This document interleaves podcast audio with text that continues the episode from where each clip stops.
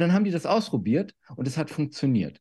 Und wie gesagt, das fing an als Kurztherapieform und hat sich dann ausgebreitet und inzwischen werden ja auch viele Verkäufer äh, mit NLP geschult oder mit Teilen von NLP und so weiter.